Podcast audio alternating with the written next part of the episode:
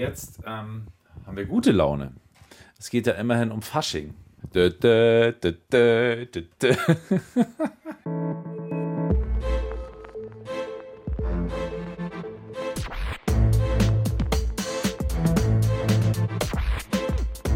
Klassik für Klugscheiße. Hallo und herzlich willkommen zu Klassik für Klugscheiße, dem immer noch neuen Podcast von BR Klassik. Ich bin Uli Knapp. Und ich bin Lauri Reichert. Alav ist in the air heute bei uns. Wir beiden Büttenredner eures Vertrauens, die Jecken-Jungs aus Bayern. Überlegt euch gut, ob ihr sie reinlassen wollt oder ob ihr uns reinlassen wollt. Heute ist der 11.11. .11. Also wenn ihr diese Folge wann anders hört, dann ist vielleicht der 12.11. oder auch der 35.11. Auf jeden Fall erscheint diese Folge am 11.11. .11. und da beginnt ja ganz offiziell der Karneval. Also geht es heute bei uns auch ganz offiziell um diese bestimmte Jahreszeit. Frühling, Sommer, Herbst oder Winter. Egal. Hauptsache Vivaldi.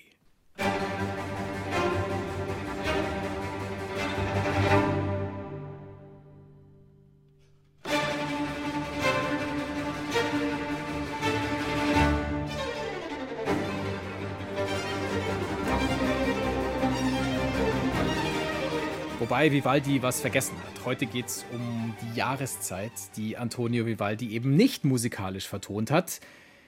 In seinen vier Jahreszeiten, nämlich es geht um die fünfte Jahreszeit. Da sind wir dabei, das ist prima. Viva Colonia. Jetzt haben es auch die Höhner geschafft auf die Playlist von Klassik Genau. für Klugscheiße. Schlimm, oder? Aber so ist es halt. Ja, wobei man ja eigentlich ehrlich sein muss, Uli, hier in Bayern, da gibt es keinen Karneval, da gibt es Fasching und der Fasching ist im Februar.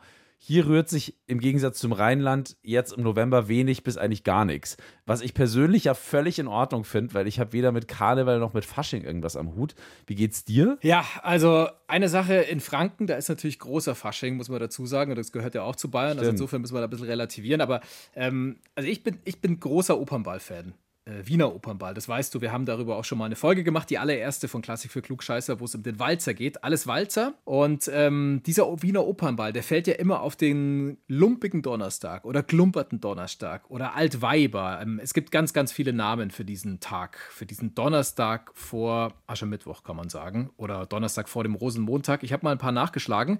Der Tag heißt auch Altweiberfastnacht, er heißt Fetter Donnerstag, er heißt Lumpiger Donnerstag, Glumpiger Donnerstag, Möhnendonnerstag, Schmutziger Donnerstag, Schwerdonnerstag, Unsinniger Donnerstag, Weiberdonnerstag, Weiberfasching, Weiberfastnacht. Und in manchen Gegenden gibt es ihn einfach nicht. Okay. Ja, das ist mein kleines Kluggescheiße dazu. Ich war selber noch nie beim Wiener Opernball, aber ich schaue mir dieses Spektakel immer sehr gerne im Fernsehen an, wenn es denn stattfindet.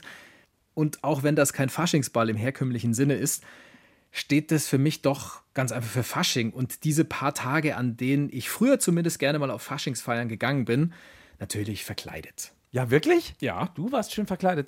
Was war dein Lieblingskostüm als Kind? Ah, als Kind, okay. Als Kind ist natürlich ein bisschen anders. Ähm, da war ich dann wirklich sehr, sehr klassisch unterwegs. Also ich erinnere mich an so ein Cowboy-Kostüm. Da hatte ich auch so eine Weste und natürlich so einen Gürtel mit einer Knarre drin und einen Hut. Und dann auch Pirat, ganz klassisch Pirat, aber jetzt kein so ein lässiger, cooler Pirat wie der Monaco-Franze. In einer der allerbesten Folgen von Monaco-Franze überhaupt, Herr der sieben Meere. Du weißt schon, diese Faschingsfolge. Ja, klar. Das war die Folge, als seine Frau, das Sporzel, mit, äh, mit dem Monaco auf ein Fest gehen will.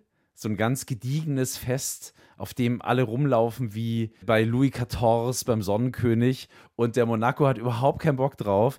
Er stellt sich dann krank und schickt seine Frau alleine auf dieses schnöselige Fest mit diesen Worten hier. Richtig schön schaust du aus, Bastel, wie die Pompadour. Oder wie heißt die andere, die es geköpft haben? Bemühe dich nicht. Wundervoll. Das ist schon ganz schön fies, ja, die sie geköpft haben. Ja, das sagt er so, wie er im Bett liegt und sich krank stellt, nur um dann auszubüchsen und selber mit seinem Spitzel dem Kopf wegmahne, einfach mal auf die Piste zu gehen. Komisch, gell?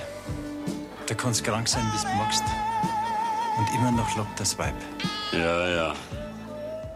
ja, da meint der Monaco noch, er könnte seinem Sporzel was vormachen. Und dann dreht Sporzel den Faschingsspieß einfach um und ist drei Tage wach. Höhöhö. Ohne den Monaco. Und sie kommt dann erst stockbesoffen am Aschermittwoch heim zum Frühstück. Wo warst du? Ich weiß es nicht, Liebling. Du hast ja ein ganz anderes Kostüm. Ich weiß, Liebling. Wo hast denn das her? Das weiß ich nicht, Liebling. Du weißt, dass du dreieinhalb Tage verschwunden warst. Sowas gibt's doch nicht, Spatzel. Doch, Liebling. Ich weiß, das klingt sehr unglaubwürdig, aber du kennst mich doch. Wenn ich was trinke, da gibt es diesen Punkt bei mir. Da macht es einfach bumm. Das Spatzel. Dann macht es Bumm. Ja, und dann kracht's. Äh, Bevor wir mal wieder eine Folge Monaco Franzi nacherzählen, zurück zum Thema. Die einen sagen ja irgendwie Alaf. Habe ich ja vorhin auch gesagt, Alaf ist in the air. Sehr schön. Und die anderen sagen dann Hello im Fasching, im Karneval, Verzeihung. Was ist da genau der Unterschied? Habe ich noch nie kapiert. Weißt du das? Ja, ja, ich habe es nachgeschaut. Also in Köln, da darfst du auf gar keinen Fall Helau sagen. Da heißt es Alaf. In Düsseldorf dagegen, Hello Köln. genau. Hat man selten gehört, ähm, wird dann wahrscheinlich ein bisschen gefährlich. In Düsseldorf dagegen, da heißt es Helau, also eben der Gegensatz. In Franken. Auf der anderen Rheinseite Ja. sofort. Exakt, das ist schon mal Ah, so ein okay. Gegensatz. In Franken ruft man übrigens auch Helau. Auch wenn es ein gutes Stück weg ist von Düsseldorf. Bei Helau, da weiß man jetzt aber nicht genau, woher es kommt. Es gibt verschiedene Theorien dazu. Die ARD-Kollegen von Planet Wissen, die haben drei Theorien rausgesucht. Erstens könnte es eine Abwandlung von Halleluja sein. Sing Hello. Sing Hello, sing it. Diese Playlist wird richtig gut. Wir haben jetzt schon Sing Halleluja von Dr. Alban. Wir haben drei Tage wach von Lützenkirchen. Stimmt, Lützenkirchen Muss, natürlich. muss drauf. Und natürlich die Höhner mit Viva Colonia. Wenn ihr diese fantastische Playlist, die wirklich vogelwild wird, aber so ist es halt im Fasching, hören wollt, dann empfehle ich euch einfach. Auf der nächsten Party spielt, bekommt ihr was von uns. Das ist, das ist, das, das auf jeden Fall. Ja, äh, dann müssen wir schauen. Wir haben noch keinen Merch. Es gibt noch keine Fanartikel, aber irgendwas fällt uns schon ein, was wir dann, wenn ihr das dokumentiert. Kann die Badeente weiter ja, genau, die Mozart-Badeente fällt weiterschicken. Also, wenn ihr es dokumentieren könnt, mit einem kleinen Video zum Beispiel, dass ihr wirklich diese Playlist, diese vogelwilde Playlist auf einer Party aufgelegt habt, dann gibt's was. Die Playlist findet ihr bei Spotify und sie heißt genauso wie diese Folge. Und da ist der ganze Ramsch, aber auch das gute Zeug drauf. Es wird eine sehr spezielle Playlist diesmal. Zum Beispiel Viva Colonia. Oh so, ja, weiter ja, das ist natürlich kein Ramsch, natürlich ein tolles Lied. Also, erste Theorie ist eine Abwandlung von Halleluja. Zweite Theorie, es kann auch von Hölle aufkommen, weil an Karneval bzw. Fasching sollen ja die bösen Geister in die Hölle vertrieben werden. Das ist die zweite Theorie. Und die dritte Möglichkeit wäre, dass es von hell auf kommt. Hell auf im Sinne von, Ich habe drei Helle im Gesicht. ich habe ein helles aufgemacht. Und Alaf? Wo kommt das her? Alaf, äh, Alaf, da ist der Ursprung klar. Es kommt von Al-Af und heißt so viel wie über alles oder alles andere weg. Alaf sagt man jetzt übrigens nicht nur in Köln, sondern zum Beispiel auch in Aachen oder in Bonn. Und ich glaube, damit hätten wir jetzt auch die Begrüßungsetiketten des Karnevals, beziehungsweise des Faschings, beziehungsweise aller anderen Namen, die es dafür gibt, geklärt. Ja, keine Fragen mehr. Nee, hoffentlich nicht. Jetzt geht es auf jeden Fall um den Ursprung. Woher kommt überhaupt der Karneval her und was hat es mit der Klassik zu tun, dieses Karneval-Gedingse? Karneval geht zurück auf das Vorfasten. Wir gehen ins 13. Jahrhundert zurück. Da wird nämlich am Tag vor dem ersten Fastentag nochmal so richtig schön auf die Kacke gehauen, weil dann erstmal alles vorbei ist. Das war's dann erstmal mit Alkohol, mit Fleischessen, mit Singen, mit Tanzen und auch mit Sex. Echt? In der Fastenzeit durfte man keinen Sex Ursprünglich, ja. Da musst du halt auf jeden Fall auf was verzichten. haben? Okay. Dieser ausschweifende letzte Tag vor der Fastenzeit, der nannte sich Fastelovent. Also da steckt schon das Wort End drin, glaube ich. Die Kirche hat dieses letzte Mal ausschweifend feiern irgendwie erduldet, aber halt nur mit mindestens zwei zugedrückten Augen. Sodom und Gomorra. Mindestens, mindestens. Alle Sünden noch einmal begangen, genau. bevor dann erstmal 40 Tage Ruhe Ja. ist. Kann gut sein, dass die Kirche das so gesehen hat, vor allem in Köln. Da hat die Kirche nämlich über die Jahrhunderte immer mehr Einfluss verloren und entsprechend stärker hat sich das Feiern vor der Fastenzeit stark etablieren können. Aber es gibt trotzdem immer Spielverderber, die kommen 1794 aus Frankreich in dem Fall. 1794. 1794. Ich hatte ja, ich habe ja Geschichtsabi gemacht. Oh. Da ging es ziemlich genau darum. 1794. Französische Besatzung. Ja, Oder? Absolut richtig. Sauber, Lauri, 15 Punkte. Ja. Und ähm, Props gehen raus an Herrn Teufel, mein Geschichts. würde dir sicher auch beim Risikospielen helfen und bei vielen anderen Dingen. Auf jeden Fall, zu dieser Zeit, da besetzen Napoleon und seine Leute das Rheinland. Die Besatzer wollen Karneval verbieten und das machen sie dann auch einfach.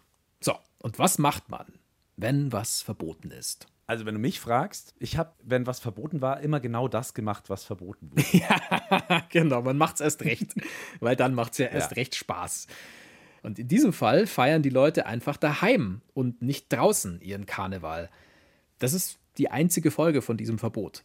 Ein paar Jahre später, 1801, ist dann auch dieser Spuk wieder vorbei. Der sogenannte Frieden von Lunéville wird geschlossen. Und wenn wir jetzt schon Napoleon erwähnen, dann müssen wir auch das Beethoven-Stück spielen, das Napoleon gewidmet sein sollte, dann aber nicht mehr gewidmet war.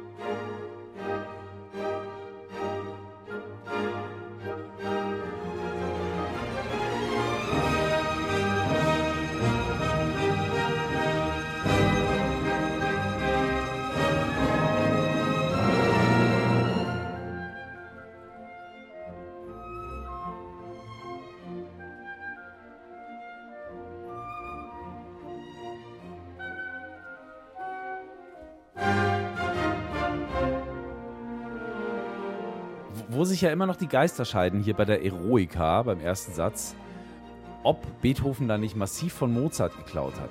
Woher ich das weiß? Aus der Folge von Klassik für Klugscheißer, in der es um Plagiate geht.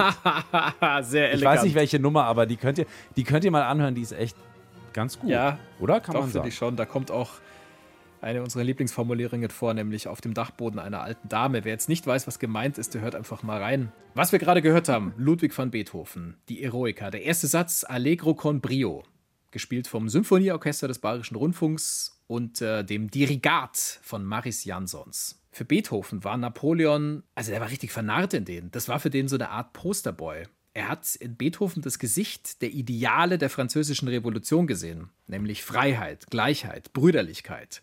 Und jetzt gehen wir noch mal ein paar Jahre weiter. 1804 krönt sich Napoleon dann selber zum Kaiser. Und das war's dann mit der Vorbildfunktion. Für Beethoven zumindest. Dödö. Ja, dödö, genau. Und drum war es das dann auch mit der Widmung auf dem Manuskript der Eroica. Der Beethoven hatte auf einmal gar keinen Bock mehr auf den Napoleon. Schade Marmelade. Trotzdem finde ich, auch ohne Widmung an Napoleon, ist es ein ganz okayes Stück Musik geworden, die Eroica. Ja, kann man so um sagen. nicht zu sagen, eins der Ja, besten. ganz okay. Es ist ein gutes Prädikat. Das findet man ja immer wieder auf, auf CDs vorne drauf auch. Ganz okayes Stück Musik. Zurück zum Karneval. 1815 in Preußen. Da etabliert sich der sogenannte organisierte bürgerliche Karneval. Am 10. Februar 1823, also ein paar Jahre später, gibt es sogar den ersten Rosenmontagszug oder Rosenmontagsumzug. Die Reichen feiern in ihren Häusern, die weniger geldigen Bürger, die feiern draußen auf der Straße. Die Leute, die Kohle haben, die pumpen ihre Knete so richtig in ihre Feiern rein. Also diese Feiern sind wirklich prunkvoll, so wie heute irgendwelche, was weiß ich, irgendwelche VIP-Partys oder so. Davon haben aber alle anderen, die eben keine VIPs sind, nix. Ein bisschen später, mit der Zeit dann, dürfen dann auch die Menschen der Mittelschicht bei den High Society Partys mitfeiern. Es bleibt aber ein Ungleichgewicht. Und aus dieser Zeit stammt auch das Lied mit dem passenden Titel Mehr sind doch nicht zum Vergnügen her. Sehr schlecht von mir gesprochen. Diesen Dialekt kann ich nicht. Karneval und seine Lieder, das gehört irgendwie zusammen. Ähm, mit gemeinsamen Singen ist man halt dann doch viel mehr eine Gemeinschaft und kann auch Emotionen viel besser teilen. Ja, und vielleicht auch mal politisch werden. Generell wird Karneval zum Anlass genommen, Protestlieder zu schreiben. Und da siehst du dann, damals ist es dann doch alles sehr, sehr politisch. Und es bleibt auch politisch, weil nach dem Ersten Weltkrieg die Leute lieber wieder drinnen feiern und nicht draußen in der Öffentlichkeit. Erst 1925 wird wieder öffentlich Karneval gefeiert. Ja, und dann kommt noch die dunkle NS-Zeit. Da ist Karneval kein einfaches Thema. Da missbrauchen die Nazis das Fest nämlich für Propagandazwecke.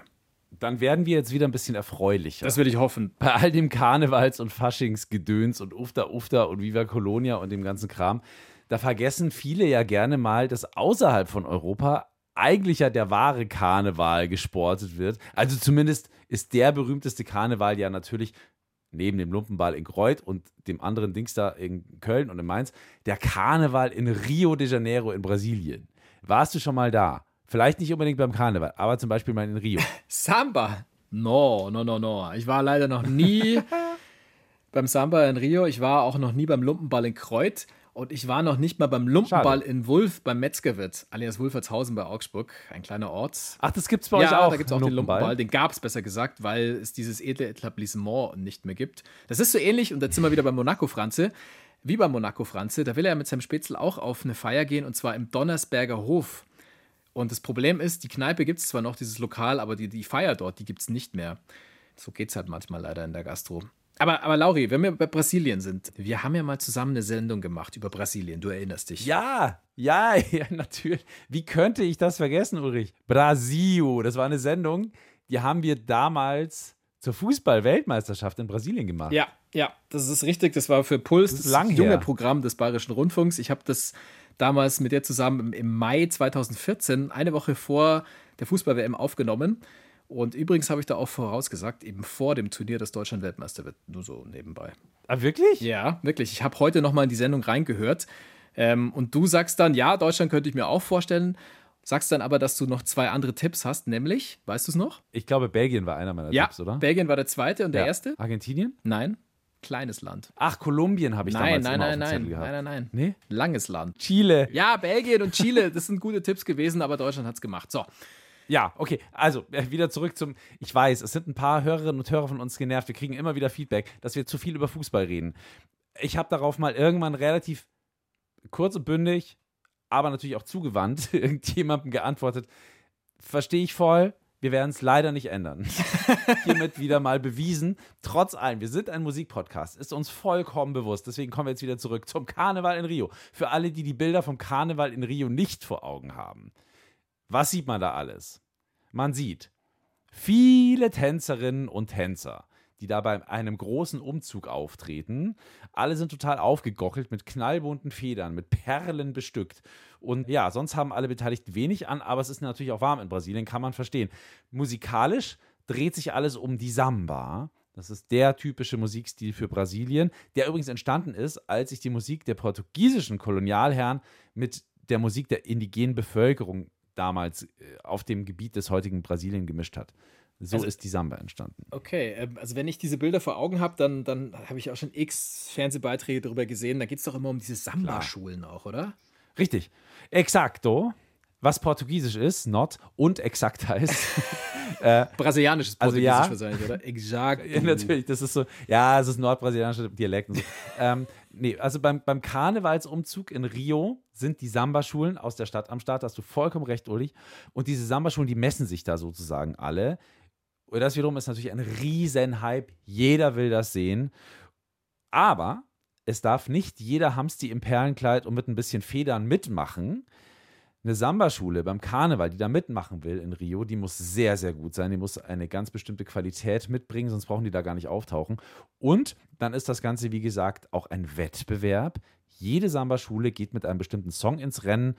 Und das absolute Highlight ist dann, wenn die Samba-Schulen nach dem großen Umzug mit ihren Tänzerinnen und Tänzern singend und spielend und trommelnd in das Sambodromo einlaufen. Ein Riesenstadion, das wirklich extra für den Karneval in Rio gebaut worden ist. 88.500 Menschen passen da rein und die drehen dann durch.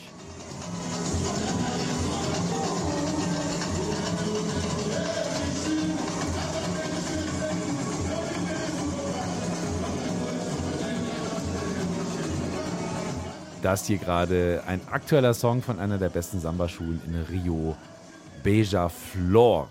Und vielleicht erinnerst du dich, Uli, das aller, allererste Lied, das extra für den Karneval in Rio komponiert worden ist, das haben wir hier in anderem Kontext bei Klassik für Klugscheißer schon mal gespielt. Kleiner Tipp von mir, das war in der Folge über Komponistinnen in der klassischen Musik. Samba Si. Ja, ja, ja, ich erinnere mich. Hau raus.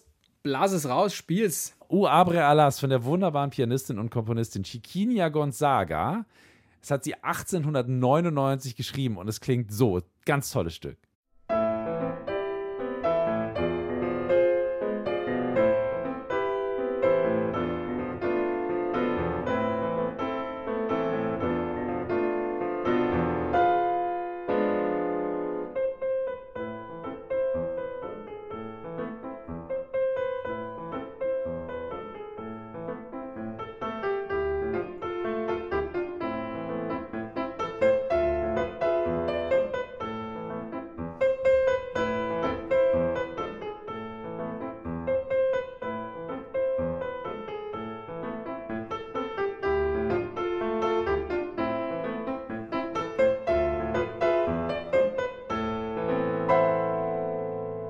Das erste Karnevalsstück aller Zeiten, komponiert für den Karneval in Rio 1899, vor 123 Jahren jetzt mittlerweile. O Abre Alas von Chiquinha Gonzaga. Da habe ich übrigens, Uli, die Klaviernoten zu Hause rumliegen. Und ja, und das hat es echt ganz schön in sich. Das mag man beim ersten Hören vielleicht gar nicht unbedingt glauben, aber ja, da kann man ganz schön hinnackeln, alles Stück, bis man es drauf hat. Jedenfalls, dieser Sound ist natürlich so ein bisschen gediegener und entspannter als die Sambas von heute. Mir persönlich taugt es aber viel mehr. Aber ich glaube ja eh, also so mein perfekter Karneval, das wäre so Musik von Chiquinha Gonzaga. Dazu liege ich verkleidet als deutscher Tourist am Strand von Rio und trinke dann eine Pina Colada oder sowas. Das wäre mein perfekter Karneval. also jedenfalls, Chiquinha Gonzaga gilt wegen diesem Song als die Urmutter des Karnevals. Wenn man es ein bisschen direkter oder konkreter formulieren will, ohne Chiquinha kein Samba de Janeiro.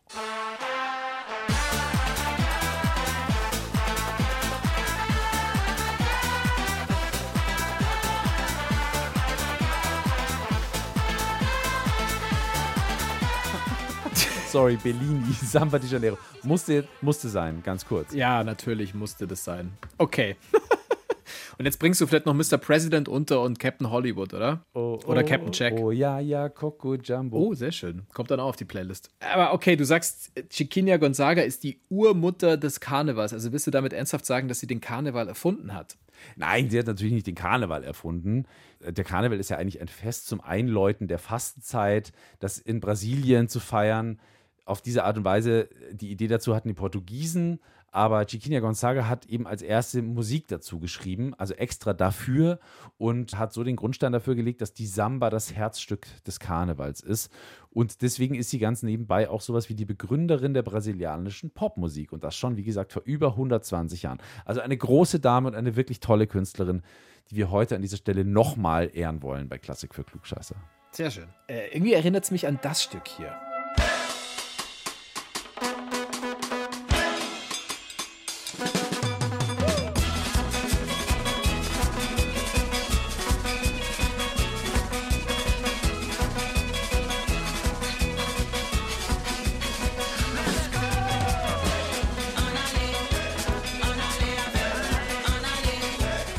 Das sind Arcade Fire und das Lied heißt An Alley, was wir ja die ganze Zeit gehört haben. Das heißt so viel wie Auf geht's. Im Englischen ist der Untertitel dann auch einfach nur Let's Go. Und das war sowas wie das Faschingslied von Arcade Fire. Das haben sie vor ein paar Jahren für ihr Karneval-Event in New Orleans aufgenommen und dort performt. Dieses Event, also es ist nicht ihr eigenes, aber da sind viele andere mit dabei. Das heißt Crève du Carnaval. Also richtig ausgesprochen wahrscheinlich anders, aber so ähnlich. Mega geiles Stück und total untypisch für Arcade Fire. Jetzt habe ich gerade, als ich es gehört habe, ist mir vielleicht ein Licht aufgegangen, weil ähm, Regine Chassagne, das ist die Frontfrau von Arcade Fire, die ist doch ursprünglich, also Arcade Fire sind aus Kanada, aber Regine Chassagne ist doch aus Haiti, aus der Karibik. Das, hat das damit was zu tun? Ja, es hat damit schon was zu tun. Also, äh, naja, was heißt, es hat damit was zu tun? Also, richtig ist, sie hat ähm, haitanische Eltern. Also, ihre Eltern haben auf jeden Fall Wurzeln in Haiti. Sie selber stammt aus Kanada, ist da geboren, ist da aufgewachsen. Aber ihre Eltern haben eben die Wurzeln in Haiti. Also, das ist schon mal korrekt. Sie hat auf jeden Fall dieses Geld, das sie damals mit dem Song verdient haben, das hat sie gespendet für ein Hilfsprojekt auf Haiti, um da armen Menschen zu helfen. Aber ob dieser Song jetzt wirklich aus Haiti stammt, das weiß ich ehrlicherweise nicht.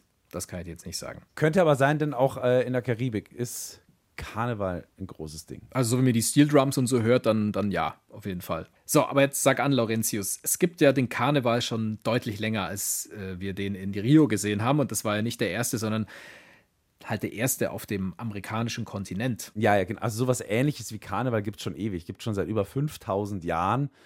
In Mesopotamien wurde damals ein Fest gefeiert, das irgendwie ganz ähnlich funktioniert hat. Bei dem standen dann mal kurz Herrscher und äh, die unteren Stände auf einer Stufe, worum es ja im Prinzip beim Karneval eigentlich heute auch noch geht. Alle sind gleich, alle sind gleich besoffen, vielleicht auch. Und, und Karneval mit diesem Namen auch bezeichnet, wird das in Europa seit circa dem 17. Jahrhundert. Ganz interessant übrigens, weißt du, was Karneval bedeutet? Karneval. Als Altphilologe kann man sich das vielleicht sogar ein bisschen herleiten. Ach so, wenn du es so betonst mit dem Karn, also mit Fleisch vielleicht, lateinisches Wort für Fleisch. Ähm, Richtig, richtig, richtig. Heiß. Kar heiß. Carnis ist doch das Fleisch, oder? Da muss ich jetzt. Ähm, Richtig. Carnis ist das Fleisch. Okay. Dann ja, keine Ahnung, es ist ein Festival, Fleischfest. Ich sag mal Fleischfest. Es heißt so viel wie Servus Fleisch. Servusfleisch. Wiedersehen, Wiedersehen Fleisch Ah. sozusagen. Also man verabschiedet sich vom Fleisch, weil Hm. ja dann Fastenzeit ist. Ja. Wow. Woher weißt du das? Ähm, ich habe es tatsächlich einfach nachgeschaut, weil es mich interessiert hat. Ich wusste es vorher auch nicht. Was ich noch weiß, ist, ich hatte mal eine Freundin in Köln oder aus Köln und deswegen war ich da öfter.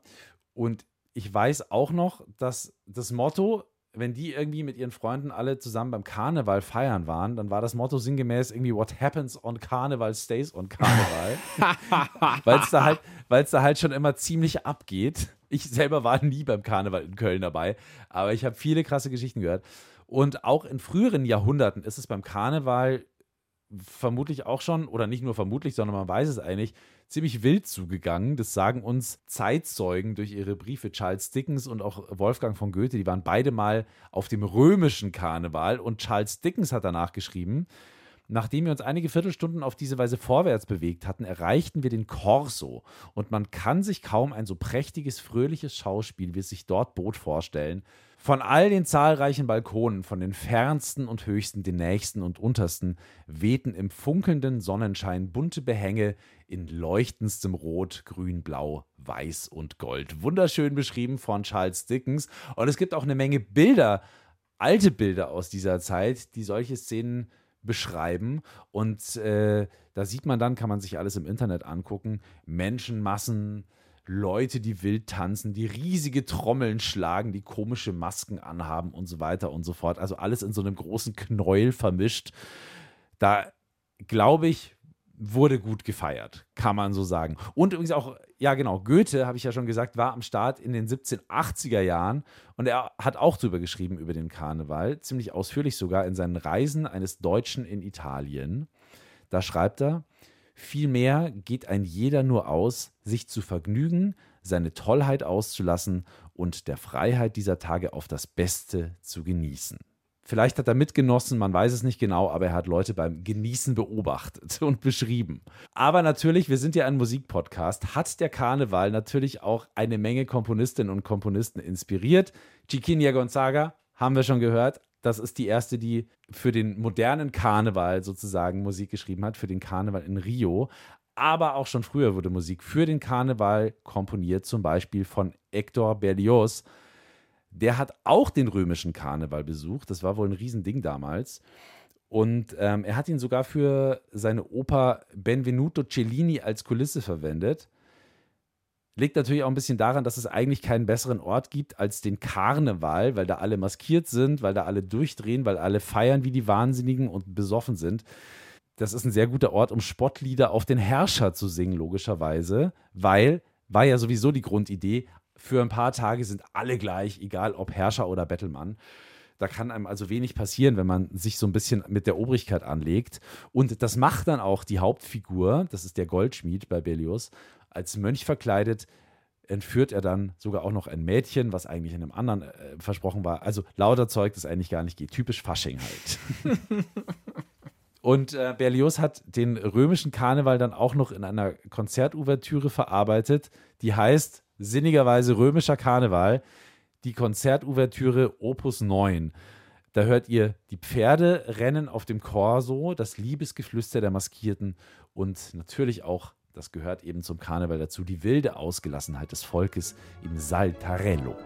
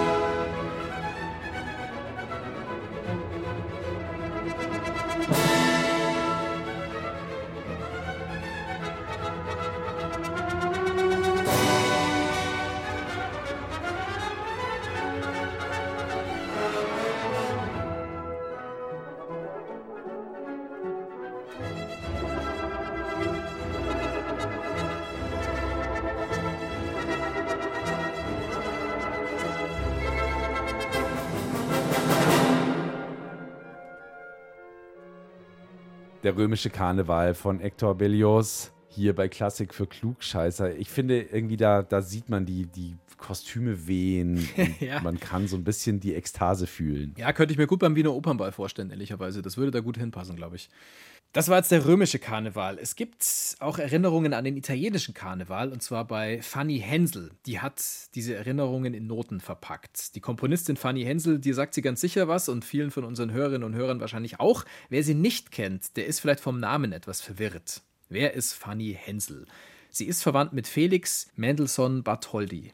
Das ist nämlich einfach die Schwester von Felix Mendelssohn Bartholdy. Beide haben zu Hause in Berlin die wahrscheinlich beste musikalische Erziehung genossen, die man so haben kann. Aber die Karriere, die hat halt dann doch der Typ gemacht. Er durfte sie auch nur machen. Sie durfte ja einfach Ja, nicht. Das eben. war ihr nicht erlaubt aufgrund ihres Standes. Ja. Es lag nicht an den Fähigkeiten, sagen wir es mal so. Nee, sie war ja wahnsinnig talentiert, aber man hat ihr verboten, selber ihre Kompositionen zum Beispiel zu verkaufen und öffentlich aufzutreten.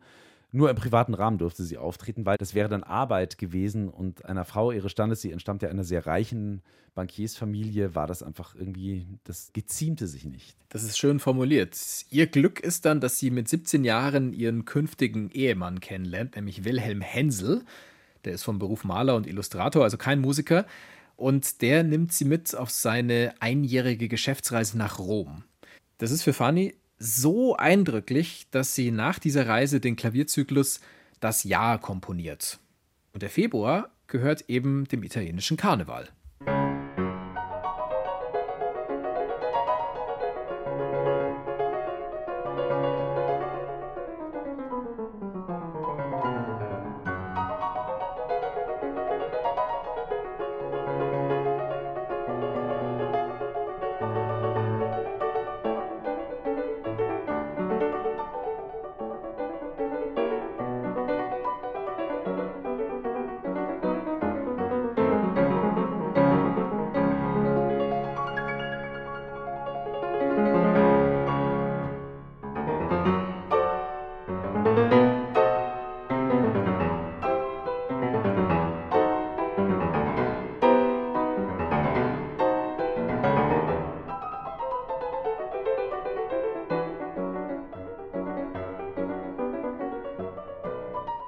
Das war der Februar, das Scherzo aus das Jahr, Klavierzyklus, gespielt von Els Biesemanns, einer belgischen Pianistin. Das ist ein wunderschönes Stück. Ich finde übrigens der ganze Zyklus, also das Jahr, zwölf Monate sind es ja dann insgesamt oder zwölf Stücke für zwölf Monate von Fanny Hensel.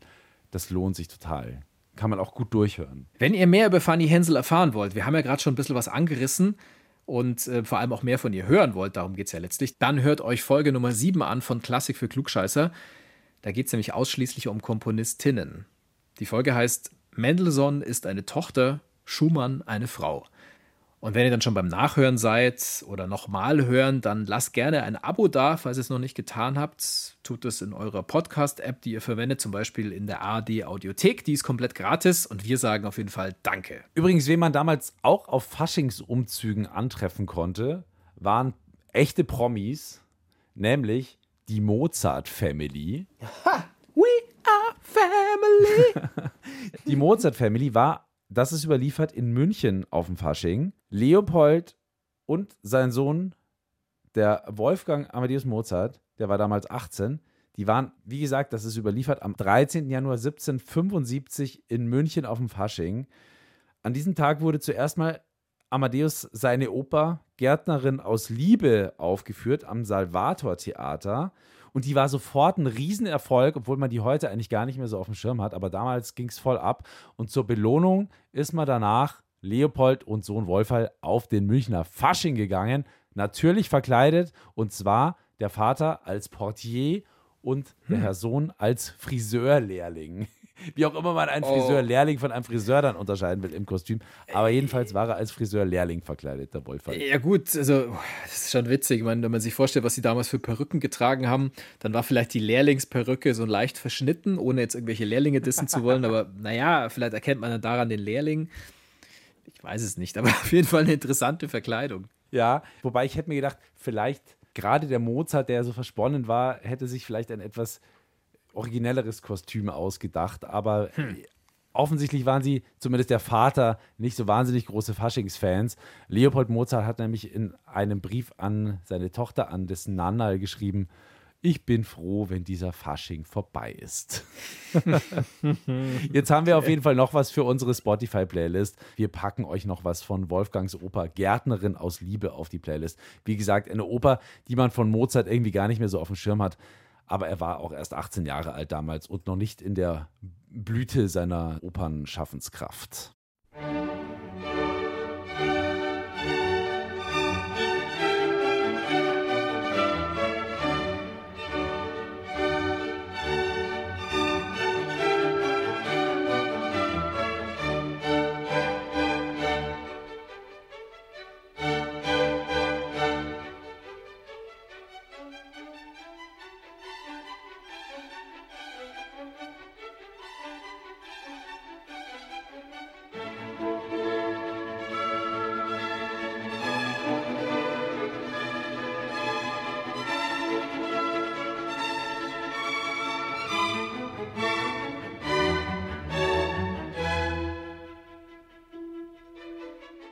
Wolfgang Amadeus Mozart. Ein kleiner Ausschnitt war das aus seiner ganz frühen Oper Gärtnerin aus Liebe. Da war er gerade mal 18 Jahre alt, gespielt vom NDR Sinfonieorchester. Und auch die findet ihr auf unserer Spotify-Playlist, die ihr natürlich auf Spotify findet und die so heißen wird, wie diese Folge heißt. Also einfach den Namen dieser Folge eingeben und dann kommt hier, so Gott will, auch auf die Playlist. Gärtnerin aus Liebe, das könnte halt jetzt auch wirklich so eine Vorabendserie sein. Oder so ein Schmonzettenroman, so ein Schundroman. Das ist ja Wahnsinn. Ja. Gärtnerin aus Liebe. Alter Schwede. Das klang gerade alles so heiter. Wir hatten das Scherzo von Fanny Hensel, wir hatten jetzt gerade Mozart, die Gärtnerin aus Liebe, alles fröhlich, heiter, so wie es eigentlich im Fasching sein soll. Also perfekt, alle witzeln rum, alle sind gut drauf. Aber irgendwann ist es halt leider gar nicht mehr lustig, wenn wir auf die Geschichte von Robert Schumann schauen und was er an Karneval so getrieben hat. Also Robert Schumann hat den Karneval in die Musik gebracht, also in klassische Stücke hineingebracht, aber insgesamt war der leider depressiv. Und so kommt es, dass sich Schumann ausgerechnet am Rosenmontag in Düsseldorf, wo auch schon im 19. Jahrhundert der Karneval ausgelassen gefeiert worden ist, von der Rheinbrücke stürzt. Es gibt dazu den Bericht eines Zeitzeugen, ich zitiere mal daraus über das, was damals passiert ist. Am Rosenmontag, dem 27. Februar 1854, verließ er, also Schumann, nur spärlich bekleidet das Haus und stürzte sich in den Rhein, nachdem er zuvor seinen Ehering im Fluss versenkt hatte. Brückenwärter retteten ihn. Auf eigenen Wunsch wurde Schumann wenige Tage später in die Nervenheilanstalt in Ende nicht bei Bonn gebracht. Zitat Ende. Du musst dir vorstellen, Schumann überlebt also wirklich diesen Sturz, diese krasse Aktion, wo er sich da in den Rhein stürzt Allerdings stirbt er dann zwei Jahre später, am 29. Juli 1856, und zwar eines natürlichen Todes, also ohne sich umzubringen. So, das war jetzt noch so ein richtig schöner Downer zum Ende ja. dieser Folge. Traurig klingt der Schlussakkord in Moll. Ja, genau so ist es. Aber es ist halt nicht immer alles lustig. Aber ansonsten war, glaube ich, viel Lustiges bei dieser Folge dabei. Und wir sehen, die Klassik kommt tatsächlich oft vor im Karneval oder umgekehrt. Der Karneval kommt in der Klassik vor. So, dann bleibt uns eigentlich nur noch einen ganz, ganz herzlichen Dank zu sagen an unser Team, ohne dass auch diese Folge wie alle anderen nicht möglich geworden wäre. Bei dieser Folge danken wir ganz besonders Svenja Wieser, Jan Limpert und Kati Röb für Recherche, Redaktion und Produktion. In der nächsten Folge von Klassik für Klugscheißer kümmern wir uns darum, was eigentlich eine Opernregisseurin oder ein Opernregisseur macht. Und wenn ich mich nicht täusche, war das tatsächlich auch eine Frage bzw. ein Themenvorschlag, der von einem von euch kam oder einer von euch. Schreibt uns gerne immer eure Themenvorschläge, Feedback, Kritik, gute oder schlechte, ganz egal, an unsere E-Mail-Adresse. Die Adresse ist ganz einfach. Sie ist klugscheißer.brklassik.de, Klugscheißer mit Doppel S und Klassik auch mit Doppel S. Alright, dann vielen Dank fürs Zuhören und wir hören uns beim nächsten Mal. Macht's es gut. Ich bin Uli Knapp. Servus. Und ich bin Lauri Reichert. Ein letztes. Allah. Love is in the air. Danke.